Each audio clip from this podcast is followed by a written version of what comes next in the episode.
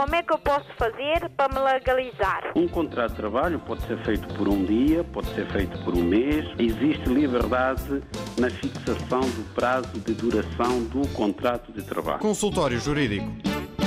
Ora viva, sejam bem-vindos à edição desta semana do Consultório Jurídico, como é hábito aos sábados à hora do almoço. Trazemos um tema para o debate com o jurista Adriano Malalane e também trazemos as dúvidas dos ouvintes à antena. Para questionarem o nosso convidado semanal, hum, só têm que inscrever-se através dos telefones habituais, o 213820022, 213820022, também o 213820023 e 213820068. Podem igualmente deixar mensagens escritas ou gravadas de voz no WhatsApp da RDP África e o número é um, 00351 se estiverem fora de Portugal e depois 96 712 5572 96 712 5572 é o número de WhatsApp para esta edição de hoje do Consultório Jurídico. Hoje também podem enviar e-mails e hoje vamos usar um e-mail que não é o habitual. Temos uma avaria no nosso e-mail consultóriojurídico.rtp.pt e por isso podem enviar para nuno.sardinha.rtp.pt.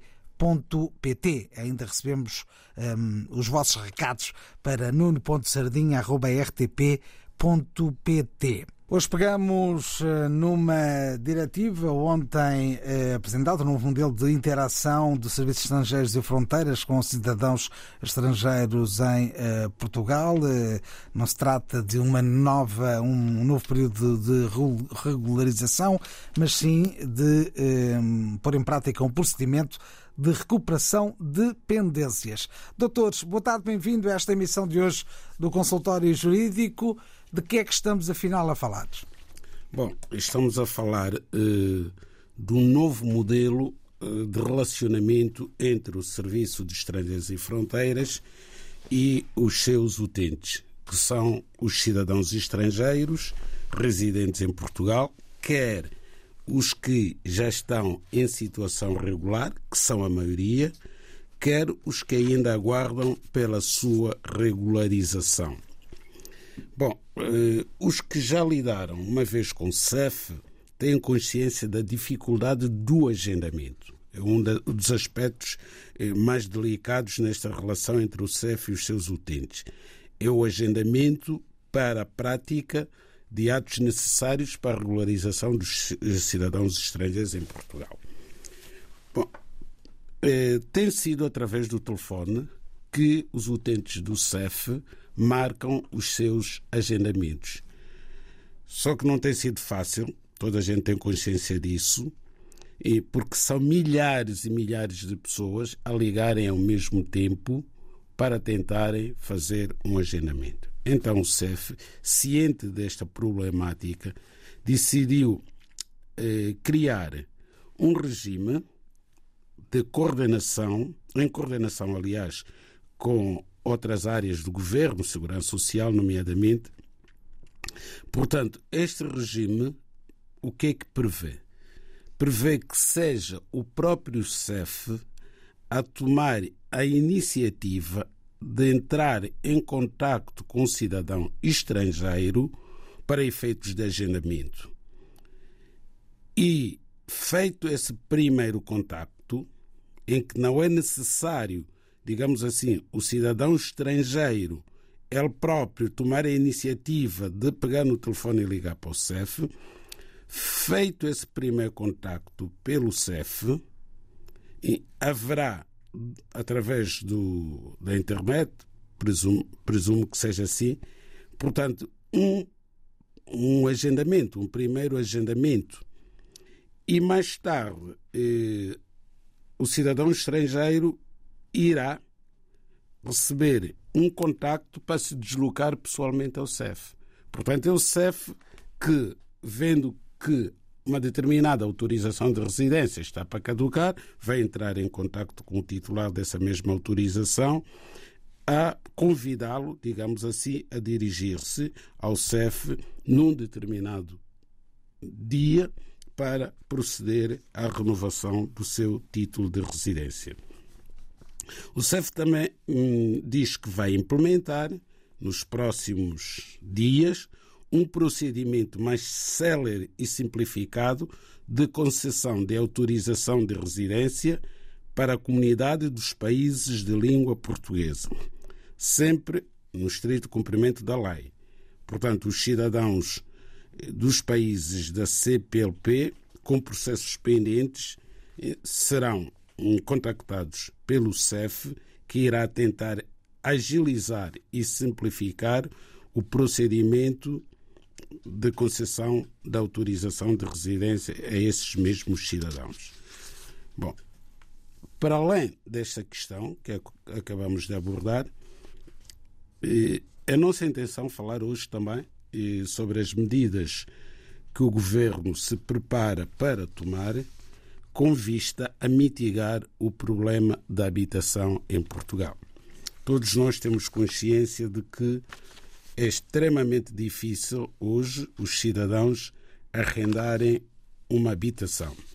Bom, este problema não afeta apenas os cidadãos estrangeiros, afeta todas as pessoas que residem em Portugal, deparam com esta dificuldade, mas no que diz respeito aos cidadãos estrangeiros, mormente aqueles que não têm condições económicas, não têm uma condição económica que permita eh, o acesso a uma habitação condigna, o problema torna-se ainda maior. Porque os senhorios, e bem, do meu ponto de vista, quando vão celebrar um contrato de arrendamento com uma pessoa, exigem normalmente uma garantia no caso de eventual incumprimento do pagamento pontual da renda por parte do seu inquilino. Então, exigem uma segunda pessoa, que é o fiador, que será convidado a substituir ou a suprir o incumprimento do inquilino. Ora, para se ser fiador é necessário que essa pessoa também tenha rendimentos, senão não teria efeito útil a presença de um fiador num contrato de arrendamento, caso esse fiador não dispusesse também de meios para honrar o compromisso do seu afiançado junto do credor, que é o senhorio. Bom, mas estas medidas que foram anunciadas pelo governo têm aqui um aspecto, do nosso ponto de vista, de difícil aplicação.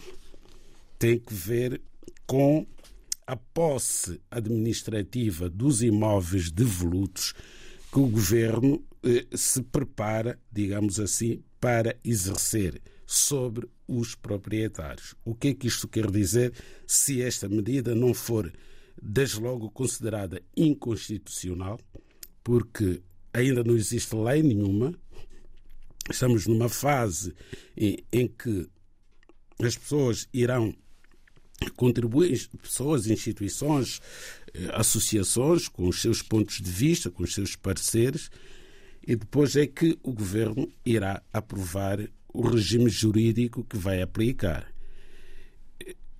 Ora, essa lei, se vier a ser aprovada nos termos em que foi enunciada pelo senhor primeiro-ministro, julgamos nós que vai ter alguma dificuldade em ser posta em prática, desde logo porque o presidente da República pode vetar, pode não promulgar esse diploma porque a propriedade de bens em Portugal é um direito, eu diria mesmo um direito sagrado. É um direito que está na Constituição portuguesa, que não admite, digamos assim, no seu regime, o esbulho. Porque aqui estamos muito próximos de uma figura jurídica eh, considerada esbulho. De facto, a Constituição, no seu artigo 62, quando fala do direito de propriedade privada, diz, nomeadamente, o seguinte: a todos é garantido o direito à propriedade privada e a sua transmissão em vida ou por morte nos termos da Constituição. A requisição e a expropriação por utilidade pública só podem ser efetuados com base na lei e mediante o pagamento de justa indemnização. Bom, esta medida que foi anunciada eh, não ataca propriamente o direito, da, o direito de propriedade. É mais a posse, que é um outro direito real, mas diferente do direito de propriedade.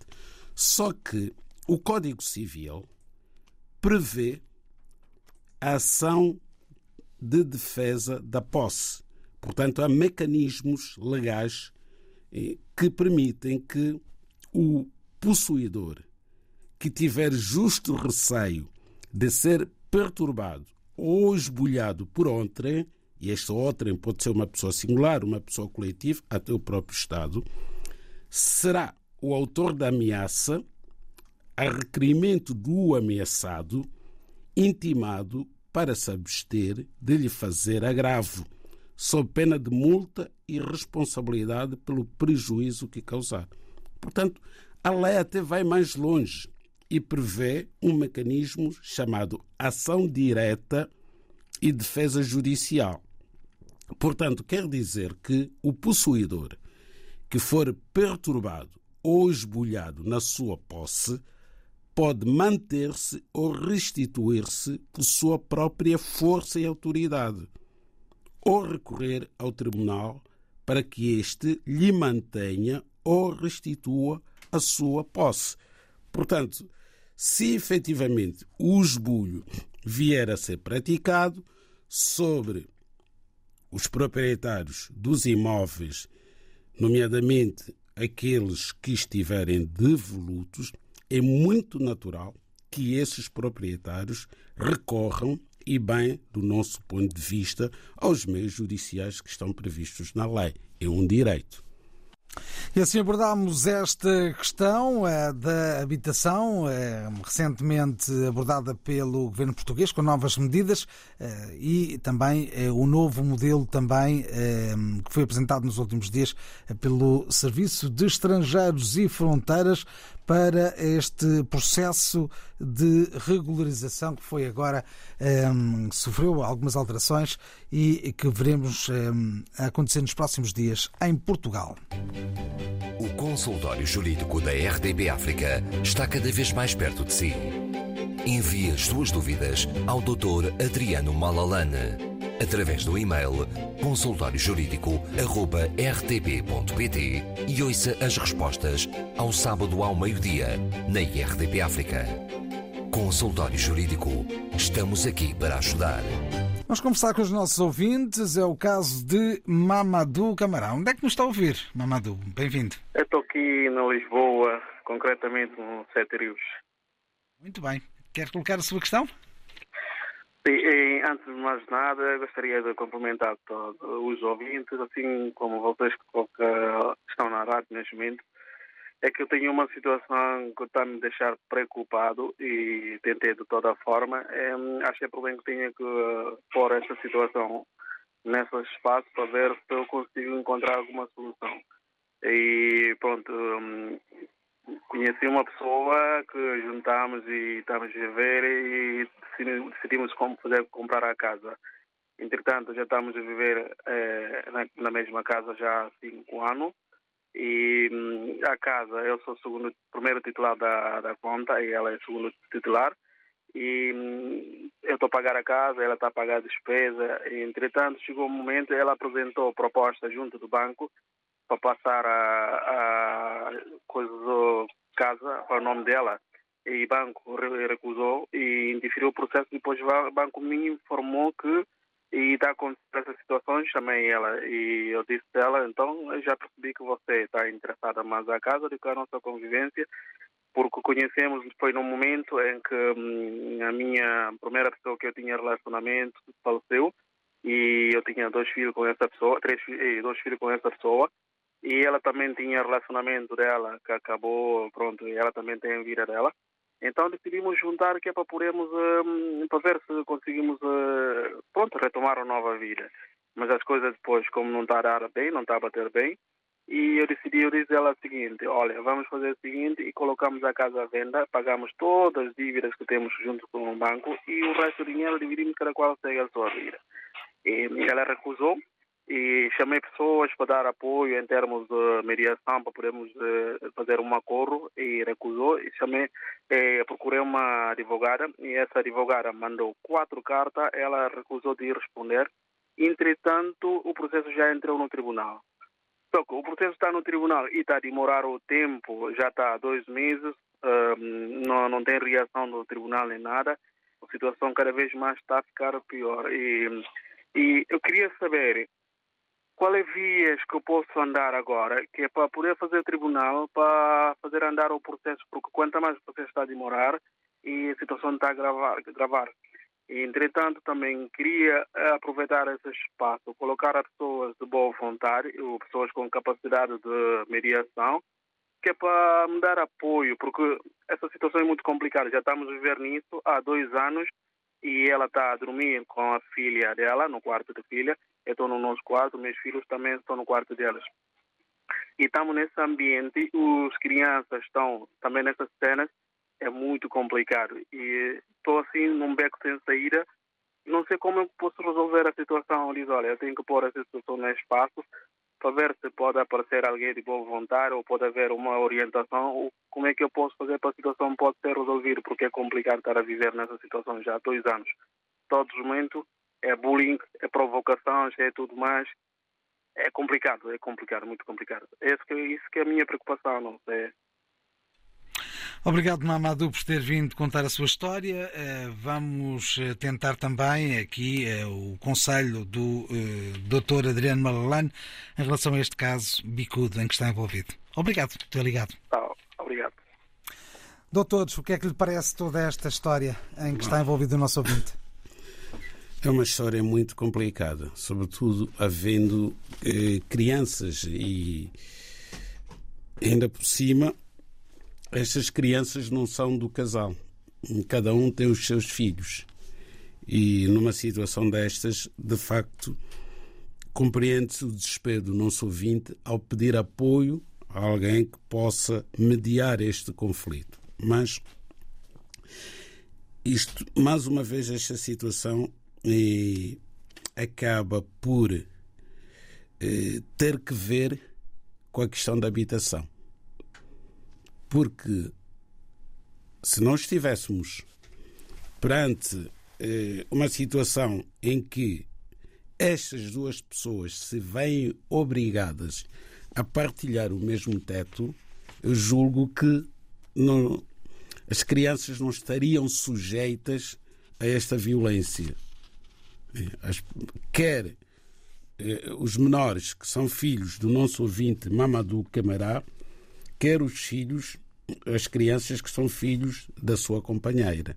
E não deviam estar a viver num ambiente de, de, de discussões, de violência entre os adultos. Bom, isto só aconteceu porque o nosso ouvinte Camará hum, decidiu com a sua companheira e tinha o direito de decidir nesse sentido, adquirir um imóvel em regime de compropriedade. Está previsto na lei.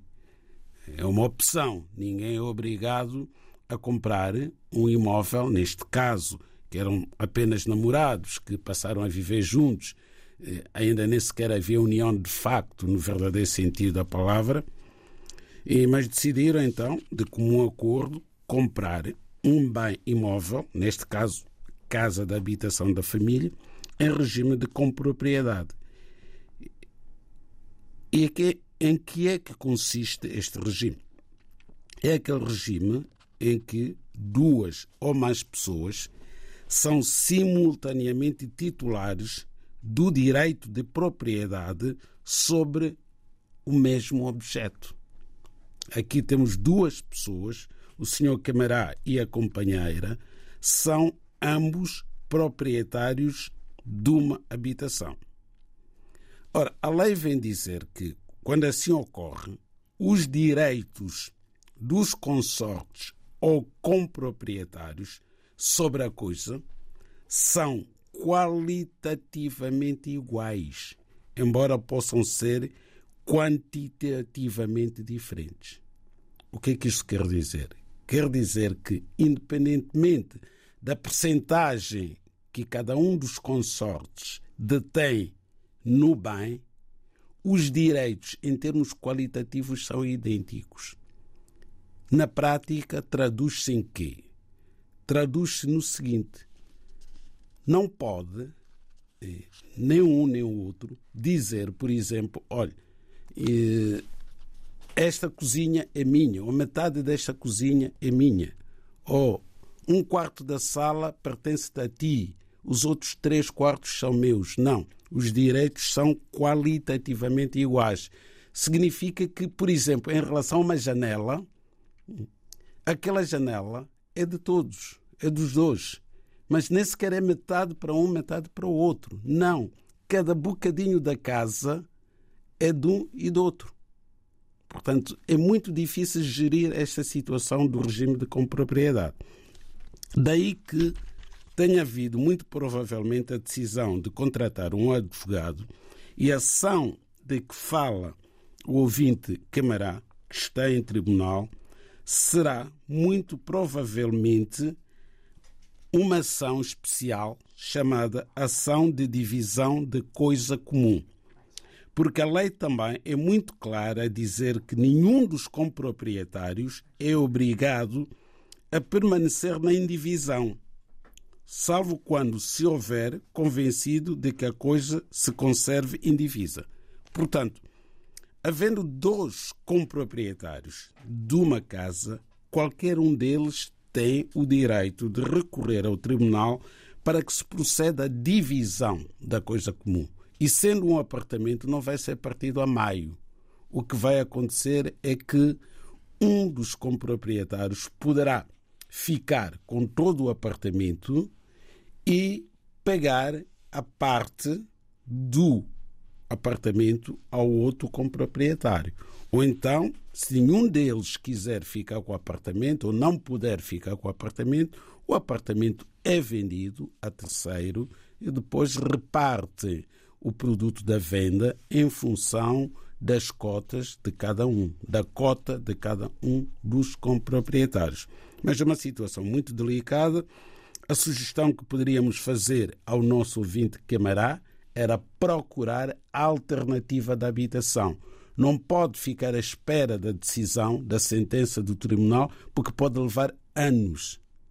E pode haver recurso, inclusivamente. Portanto, deve procurar uma alternativa, arrendando uma casa para onde levará os seus filhos para passar a viver com eles e deixar o processo em tribunal correr eh, o seu percurso normal, a sua normal tramitação até a decisão final. Mas ninguém pode prever quando é que será proferida sentença neste caso.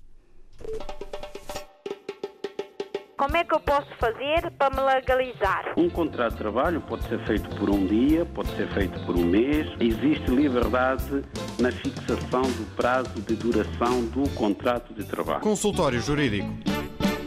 Estamos no consultório jurídico desta semana e com as dúvidas dos nossos ouvintes. Ouvimos agora Marco Aurélio. Boa tarde. Sim, sim. Boa tarde. Conte-nos a sua Boa história. tarde. Sim, é, se faz favor, que eu tenho aqui três situações diferentes, se, se é possível o seu doutor me, me responder, que é o seguinte. É, eu sou angolano, resido em Portugal é, há 20 anos e primeiro tive a residência e depois adquiri a nacionalidade portuguesa. É, depois estive a viver em Luanda, onde acabei por manter. A minha mulher é, e, portanto, é, fiz aquilo que nós chamamos lá no nosso casamento tradicional e eu depois regressei para cá, para Portugal e com a intenção de que a minha mulher depois vinha residir comigo. E ela fez o, o pedido de visto de residente na Embaixada Portuguesa. É, mas quando ela fez esse pedido, ela preencheu os requisitos lá na Embaixada Portuguesa, com a nossa declaração de união de facto, não é? Essa filha tem quase três anos, mas ainda não está registrada na Embaixada Portuguesa. Só está registrada nos registros centrais como angolana em Luanda.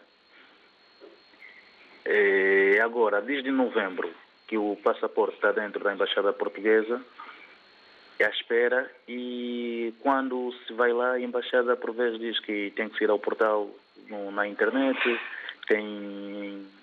Pronto, não tem sido ainda eficaz, portanto estamos a aguardar desde novembro. Hum, a outra situação. É, tenho três primas em Luanda, quase a mãe é falecida, e como a minha mãe vive cá, ela prontificou-se para viver com as sobrinhas menores. E, portanto, foi ao CEF se informar. O CEF explicou que, entretanto, tinha-se começar por fazer as matrículas das meninas cá. Nós fizemos as matrículas delas cá na escola. E fez o pedido de visto lá na Embaixada Portuguesa também em Luanda para essas meninas, mas é, segundo a Embaixada Portuguesa, o rendimento da minha mãe não seria suficiente para viver com mais três sobrinhas e que, portanto, exigiam ao pai das meninas lá em Luanda que apresentasse uma declaração de rendimentos que fosse adequada. O pai das meninas, por sua vez, estava desempregado, não pôde apresentar essa declaração, mas o irmão do pai, uma vez que, pronto, é militar, tem essa possibilidade, é, comprometeu-se como alguém que irá financiar mais essas despesas. E depois tem uma.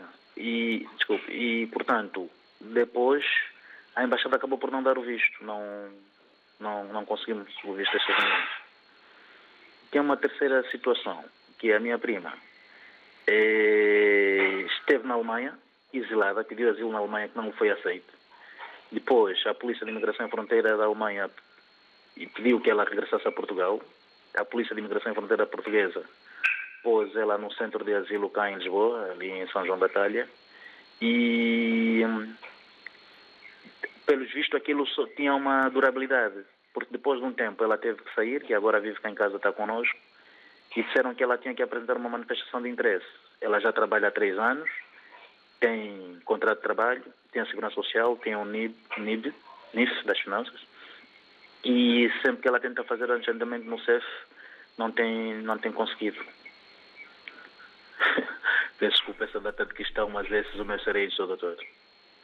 São muitas histórias, não é? São vários casos que aqui eh, trouxe. Eh, vamos tentar dar aqui uma luz em relação ao ponto de situação de cada um deles. Eh, talvez seja melhor manter-se em linha, porque podem surgir aqui algumas questões. Obrigado por ter ligado. Doutor, vamos a isso. Bom, o nosso ouvinte Marco Aurélio, nacionalidade angolana e portuguesa, portanto, foi a Angola, casou um, tradicionalmente com a sua companheira. E depois eh, pediu um visto no Consulado de Portugal em Luanda para a companheira vir para Portugal, para passar a viver com a companheira em Portugal. E ao que parece, tem também uma filha. Bom, vamos começar pelo processo da filha. E se o nosso ouvinte, Marco Aurélio, tem feito o registro de nascimento da criança logo no consulado de Angola em Luanda, de Portugal em Luanda, essa criança hoje seria portuguesa e não teria qualquer dificuldade em vir para Portugal eh, com o pai ou com a mãe. Aliás, iria facilitar a vinda da mãe para Portugal porque tendo a filha o direito, como portuguesa, que seria de vir para Portugal, a mãe poderia mais facilmente acompanhar a filha. Não foi feito. Então temos aqui dois familiares do Marco Aurélio que são angolanos. A senhora, a companheira e a filha. Ora, ao pedir o visto para fixação de residência em Portugal de dois familiares do Sr. Marco Aurélio, a dificuldade é maior. A dificuldade é maior. E ainda por cima, não sendo casado oficialmente com a sua companheira, nós sabemos que o casamento tradicional não produz efeitos na ordem jurídica portuguesa. Isso também dificulta. Ora bem, o que é que se sugere aqui? Desde logo que o senhor Marco Aurélio faça a transcrição do nascimento da criança para a ordem jurídica portuguesa. É tão simples quanto obter a certidão de nascimento da criança e uma declaração da mãe a dizer que autoriza a transcrição do nascimento de forma que a filha fique portuguesa. Pelo menos já terá resolvido o problema da filha, já não vai precisar de visto. E depois é que irá pedir um visto para a companheira vir para Portugal, provando, através de um documento das autoridades angolanas, provando que vivem em união de facto. Portanto, ainda por cima, terá, nessa altura, julgo eu, já a filha como portuguesa. Irá facilitar. Quanto às duas eh, menores órfãs eh, de mãe que estão em Angola e cuja tia é mãe do Sr. Marco Aurélio e que se prontifica a receber as sobrinhas em Portugal, vai ser extremamente difícil. Já foram cometidos erros no processo de pedido de visto. Uma vez que as autoridades portuguesas consideraram que os rendimentos da tia das menores eram insuficientes, não poderia ser o tio que é militar, não é? Assinar o termo de responsabilidade, estando ainda por cima em Angola, e para completar, digamos assim, os rendimentos em falta teria que ser necessariamente o pai. O pai estava desempregado. Era uma questão de esperar que o pai se empregasse e fosse ele a assumir a responsabilidade. Porquê? Porque as autoridades portuguesas nunca podem ir ter com o tio de uma criança que vive em Portugal e exigir da parte dele que assuma a responsabilidade por aquela criança. As coisas não se fazem dessa forma. Não se pode ir buscar um substituto só porque tem mais rendimentos. Não tinha que ser o pai. O pai é vivo, é o pai que tinha que apresentar os seus rendimentos. Finalmente, temos aqui eh, outra prima do senhor eh, Marco Aurélio, que tentou asilo na Alemanha. Bom, essa parte não interessa. O que interessa é que ela está em Portugal, está em situação irregular, mas trabalha, está inscrita na Segurança Social, bem como nas finanças. Só tem que fazer a sua manifestação de interesse e não depende de agendamento. A manifestação de interesse faz-se no portal do CEF online e aguardar que o CEF a contacte para efeito de concessão de autorização de residência. Como é que eu posso fazer para me legalizar? Um contrato de trabalho pode ser feito por um dia, pode ser feito por um mês. Existe liberdade na fixação do prazo de duração do contrato de trabalho. Consultório Jurídico. Agora ao telefone com o ouvinte Nuno Santos. Boa tarde, bem-vindo. Doutor, bom dia. Ora viva, então conte-nos tudo, não nos esconda nada. É o seguinte, eu tenho, eu tenho uma questão a colocar. Uh, eu, eu sou, eu fui fiador, fui não, eu sou fiador de uma, de uma amiga minha de um, é, é de um café, num contrato de, de dois anos e meio. E eu queria colocar, uh, se após esse, eu já não quero ser fiador mais do, eu sei que o contrato ao fim do, é, do, é dos dois anos e meio, o contrato, se, se salvo, se alguém se não, não, não tipo denunciar o contrato, o, o, contrato automaticamente é tipo renovado. O que eu, queria, o que eu, o que eu gostaria de colocar era se, uh, se antes de chegar a essa data, se eu posso, tipo, se eu posso tipo, re, renunciar ao contrato. É o, é o, nesse caso, da minha parte, sendo eu o fiador. Ou seja, quer deixar de ser fiador quando terminar o, o contrato. É um contrato uh, de arrendamento, é isso? E, exatamente, é de, de, um café. Exatamente, é isso mesmo. Muito bem, vamos tentar responder. Obrigado por ter ligado. Tá, obrigado. Doutor, mais uma dúvida de um nosso ouvinte, neste caso o ouvinte Nuno Santos. Nuno Santos, porque foi fiador num contrato de arrendamento de um café. Portanto, é um arrendamento comercial. Não é para desenvolvimento de uma atividade comercial que é eh, exploração de um café. O contrato foi feito por dois anos e meio. Ora, durante este prazo, ele não pode, eh, não tem o direito de renunciar à qualidade de fiador. Está vinculado. E vai continuar fiador até o contrato chegar ao fim. O que o Nuno Santos deve fazer é, desde logo, escrever uma carta registrada com a via de recepção para o senhorio, informando-o que, caso o contrato se renove, passados estes dois anos e meio, ele deixa de ser fiador. Ou seja, não se vai manter vinculado no contrato na próxima renovação, caso, caso exista. Portanto, ele só se vinculou a ser fiador da amiga durante dois anos e meio e que não está interessado em continuar a ser fiador para além deste prazo. Mas este prazo tem que ser cumprido como fiador. Muito bem, duas outras dúvidas que nos chegam através eh, da eh, nossa hum, rede WhatsApp da RDP África. Eh, uma pessoa que pergunta: um senhor chegou a Portugal e foi tratar do número de contribuinte. Não conseguiu porque há outra pessoa com o mesmo nome e com a mesma data de nascimento desta pessoa. O que é que deve fazer? Deve tentar perceber quem é essa pessoa, não é? Que usurpou a identidade do nosso ouvinte, porque é impossível haver duas pessoas. Pode haver coincidência. Não, desculpe, mas depois José vai Silva, seus pais. Vai José seus pais. Silva do, do, Sem dúvida. No, no, mesmo dia, nasceu no mesmo dia. Sem dúvida, mas a forma, digamos assim, de resolver esta questão, e as autoridades sabem como fazer, de fazer a despistagem, é ver a filiação. Se a filiação for a mesma, então é uma clonagem. É a mesma pessoa são dados da mesma pessoa que estão sendo usados.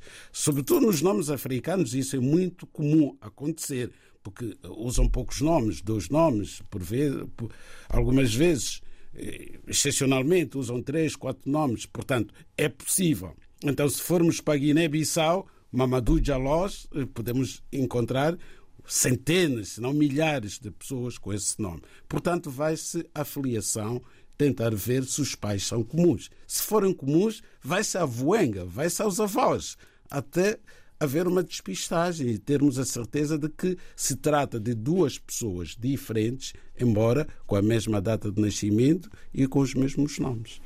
Uma última questão em tempo recorde. Esta mensagem é para o consultório jurídico. A minha prima tem 48 anos e o avô dela morreu antes de 1975. Ela é cabo-verdiana e gostaria de saber se pode ou não pedir a nacionalidade portuguesa. Pode ou não pedir a nacionalidade portuguesa uma pessoa nesta circunstância? Pois bem, 48 anos, esta pessoa nasceu. Nasceu em 1974. Não pode. Não pode porque. Ou 75. Se tiver nascido antes da independência de Cabo Verde, não pode definitivamente. É, se tiver nascido depois da independência de Cabo Verde, nesse caso poderá, de facto, como neta de avô que conservou a nacionalidade portuguesa porque morreu antes da independência de Cabo Verde, pode ser. Então, a questão aqui é muito simples, é saber se nasceu esta senhora antes ou depois da independência. Nasceu antes, não pode ser. Nasceu depois, pode ser portuguesa pelo avô. E não há tempo para mais, assim estivemos no consultório jurídico. Como é que eu posso fazer para me legalizar? Um contrato de trabalho pode ser feito por um dia, pode ser feito por um mês. Existe liberdade na fixação do prazo de duração do contrato de trabalho. Consultório Jurídico